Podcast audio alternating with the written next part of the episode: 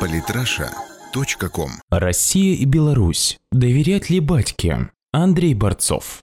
Президент Республики Беларусь Александр Лукашенко отмечает, что Россия и Белоруссия вместе адекватно реагируют на усиление НАТО на востоке Европы.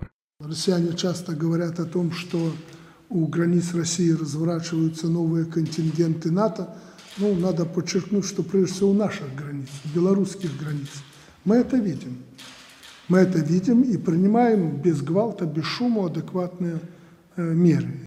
Особо президент РБ отметил, что в случае форс-мажорных обстоятельств белорусы первыми вступят в бой. Вижу, что и российское руководство сегодня действует в этом же ключе на западном направлении, имею в виду, что у нас совместная группировка вооруженных сил на Западе, которая обеспечивает безопасность э, нашего Отечества, э, Беларуси и России. Э, и это, в основу этой группировки положены части белорусской армии. И в случае конфликта они первыми вступают в бой и в течение короткого времени сюда подтягиваются части, э, сосредоточенные на западе Российской Федерации. Мы это не прячем от наших западных не то коллег, не то партнеров, не то соперников. Они прекрасно знают э, наши договоренности с Российской Федерацией. Казалось бы, все честно, открыто и ясно. Лукашенко всегда последовательно выступал за объединение постсоветского пространства. Э, я это опять же говорю для того, чтобы вы поняли мою позицию в отношении Содружества независимых государств. Беларусь всегда была инициатором интеграционных процессов на постсоветском пространстве. Мы выступали и будем выступать за реальное сближение республик бывшего СССР. Если мы будем в силу определенных каких-то замашек э, в определенных государствах руководства и отдельных политических сил – следовать другим принципам, то мы никогда не найдем сотрудничества между республиками, и между нами будут возникать, как-то вот сейчас в Украине или в других частях, э, э, стычки, конфликты, не дай бог еще и войны. Поэтому все в наших руках, не надо мудрить и врать своим народам. Если мы захотим быть вместе, мы всегда будем. Буквально пару дней назад переговоры Владимира Путина и Александра Лукашенко были проведены в Минске, как принято писать в теплой дружеской обстановке. Оба лидера русских государств отметили, что отношения между Российской Федерацией и Республикой Беларусь самые продвинутые на постсоветском пространстве. При этом Лукашенко специально обозначил теоретически возможные расхождения в каких-либо мелочах. Цитата. «Закрытых тем ни у нас, ни у России нет. Уверен, что по всем проблемам мы сможем найти решение в духе наших союзнических отношений. Лукашенко Александр Григорьевич.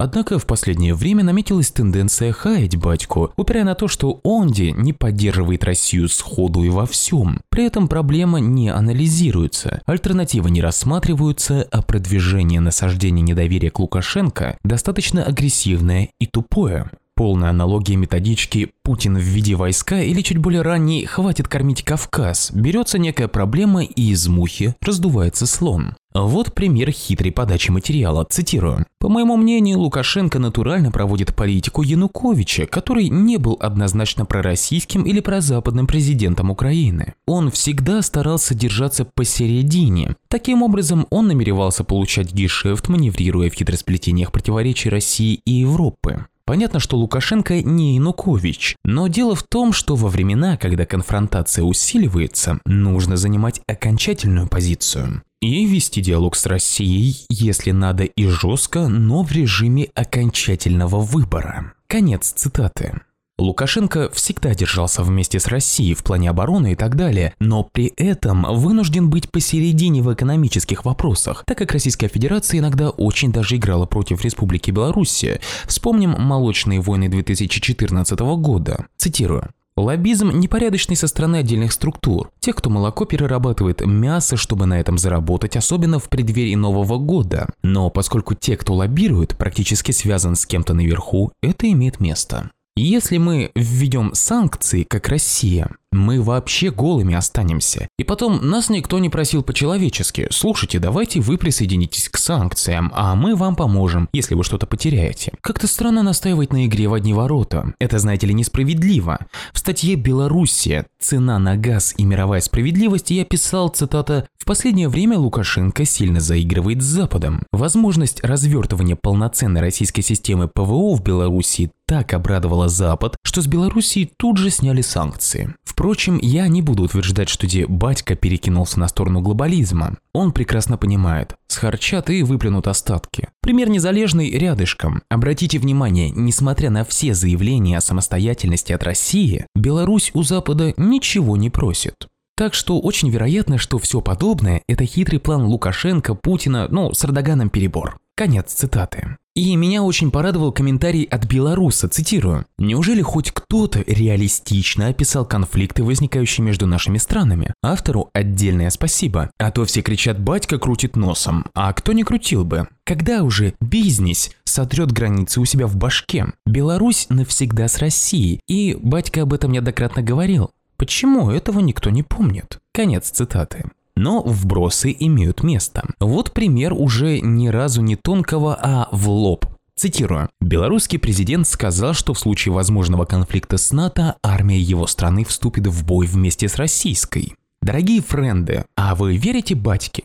Что в случае конфликта Беларусь выберет сторону России. Беларусь, которая изымает из продажи польские глобусы, где Крым окрашен в российские цвета. Беларусь, которая предупреждает граждан Беларуси об административной ответственности согласно украинскому законодательству за посещение Крыма. Беларусь, которая открыто не поддержала нас при нападении Саакашвили на наших миротворцев. Беларусь, которая ни разу не поддержала Россию на мировой арене при конфликте с Западом. Я не верю, честно. А вы? Конец цитаты. Ну, в комментариях к этому посту цитата «Можно еще напомнить о непризнании Южной Осетии и Абхазии, Динамо с авиабазой, белорусские устрицы и откровенный шантаж России с ценами на нефть и газ». Давайте рассмотрим эти примеры как типичные. А много ли союзников России признало Южную Осетию? Что это дало России и самой Южной Осетии? Чем именно должна была бы адекватно отблагодарить Республику Беларусь Россия в случае признания? Компенсировать весь ущерб от санкций, которые получила бы Белоруссия? Кому это все надо и зачем? Авиабаза, говорите? А кому она нужна, кроме как инфоповод на несколько дней? когда в Беларуси и так есть наши военные объекты, радиолокация, связь, а самолеты и так базируются в Барановичах. Как говорилось в старом анекдоте про такси, вам надо шашечки или ехать? Белорусские устрицы, креветки и прочее. А что вам не нравится? Россия объявляет ответные санкции, но при этом дает возможность и населению полакомиться, и Белоруссии подзаработать. С нефтью какой еще шантаж? Это коммерческие отношения. Это я как раз расписывал в статье. При этом Белоруссия стабильно получает нефть и газ по самым низким ценам. Бывают и еще более странные претензии. Вот показательный диалог из комментариев к предыдущему. Цитата. Вы уже забыли, как они предали СССР? Какая ему разница, СССР или Россия? Этот «колхозник» в кавычках практически сохранил социалистическое государство посреди капиталистической Европы. При практически полном отсутствии полезных ископаемых черноземов среди болот и лесов с довольно суровым климатом, жутчайшим давлением со всех сторон капиталистических акул, и ты продолжаешь называть его колхозником? Несколько примеров, как оно на самом деле. Вот Лукашенко на встрече с руководителями органов безопасности государств-участников СНГ выступает за объединение в перспективе постсоветского пространства, включая даже Украину и Грузию. Гораздо важно вот эту э, сохранить э, не просто площадку, а это объединение хотя бы из тех девяти государств. Я уверен, что Украина придет к нам. Не сегодня, придет завтра. Украины очень много здесь интереса. Думаю, что и Грузия, ну, Туркменистан вообще э, в силу своей независимой э, политики, нейтралитета политики, он не присутствует, а в общем-то это наше государство, оно никуда от нас далеко и не уходило. Но Грузию и Украину э, надо сделать так, чтобы они вернулись. Слишком много там людей, которые готовы с нами сотрудничать. И делать шаги надо как-то, ну не то, что их понуждать, а надо звать их к себе. Не должны мы терять эти республики. Это сложная задача, но она требует усилий э, не только других государственных э, структур, но и представителей, руководителей э, спецслужб. Мы немало сделали, я не хочу сказать, что все плохо, я и не говорил это. Немало мы сделали в рамках СНГ зона свободной торговли. Что, что такое зона свободной торговли, мы сегодня на примере Украины увидели, когда она оказалась отсечена от этой зоны свободной торговли. Мы увидели огромные потери Украины, поэтому это великое наше достижение. Мы немало сделали для наших граждан, которые более-менее э, могут свободно перемещаться э, в рамках бывшего Советского Союза. Э, мы не препятствуем людям, которые хотят заработать, попали в какие-то сложные положения в других государствах. Таких больших барьеров э, сегодня нет. В разных странах по-разному наше государство, но больших таких барьеров нет. Надо это сохранять и доброе развивать, чтобы люди ценили Содружество независимых государств. Поэтому э, работы у нас выше крыши, и я хотел бы вас призвать просто к плодотворной работе здесь, на белорусской земле. Но мне остается пожелать вам только успехов, чтобы ваш приезд в Минск э, ознаменовался хотя бы маленьким движением вперед и какими-то достижениями. Лукашенко считает, что россияне и белорусы – русские люди. Русская кровь перемешана с белорусской, и мы на это никогда не обращали и не будем обращать внимания. Или вот, мы были и есть братья. Это веками предопределено.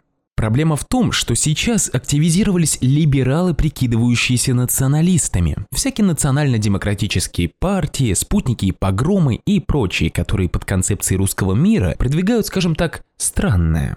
Вот нагляднейший пример. В декларацию бывшего комитета 25, а ныне общерусского национального движения под руководством Игоря Стрелкова, я вот как русский против такой общерусскости, не вошло предложение о триединности русского народа, который состоит из великороссов, малороссов, украинцев и белорусов. Я бы и русинов еще попросил бы не забывать. Зато вошло, цитата, «Мы выступаем за объединение Российской Федерации, Украины, Белоруссии, а также иных русских земель в едином общерусском государстве». То есть русскими белорусов и малоросов признавать не хотят, а вот территории присоединить хотели бы. Я бы тоже на месте Лукашенко возмутился бы. Помнится, я писал немаленькую работу «Псевдонационалисты» и специально там отметил, в главе 21, цитирую, Кратко хотел написать про известное высказывание Путина. Националисты – это придурки или провокаторы по памяти. Обратите внимание, что вы уже на 130-й странице текста формата А4, в котором в ассортименте разбираются придурки и провокаторы, публично называющие себя русскими националистами. А разбираться в том, что русский национализм не шовинистичен, а патриотичен и великодержавен, это уже надо быть плотно в теме. Причем на поверхности опять же весь набор от национал-уменьшителей до гитлерофилов. Попробуйте, например, задать в Яндексе русский национализм по картинкам. Я сейчас глянул и, скажем так, впечатлился. Вот Лукашенко и поясняет таким вот «мы не будем мальчиками на побегушках». Образно поясняет свою позицию «своя квартира в общем доме». Русские и белорусы – это, цитата, «один народ, как бы кому это не нравилось, из одного корня». Мы никогда не будем жить вне славянского мира, который создали русские, белорусы и украинцы. Конец цитаты. Именно так. Нельзя прямо сейчас вот так взять и присоединить Белоруссию, но объединяться надо во всех сферах, причем по-честному, а не наживаясь и так далее. Но для этого надо бы сначала оставить капитализм в прошлом окончательно, в связи с чем еще вопрос. Кого надо к кому присоединять-то? А прямо сейчас у Лукашенко нет другого выбора, кроме как помнить о политике, но не забывать про прагматичность. И он специально отмечает, что это понимают и на Западе, не ставя какие-либо вопросы в виде «выбирай с кем ты», потому что знают, что в этом случае выбор с Россией однозначен. Мы не можем игнорировать центры силы, но русские – наши братья. Так что вбросы типа «батька продался Западу» – это крайне примитивная попытка вбить клин между субэтносами русской нации, причем с отчетливым нацистским душком от псевдопатриотов. Мол, раз нет безусловной поддержки Кремля во всем, даже в ущерб белорусам, то это против русских.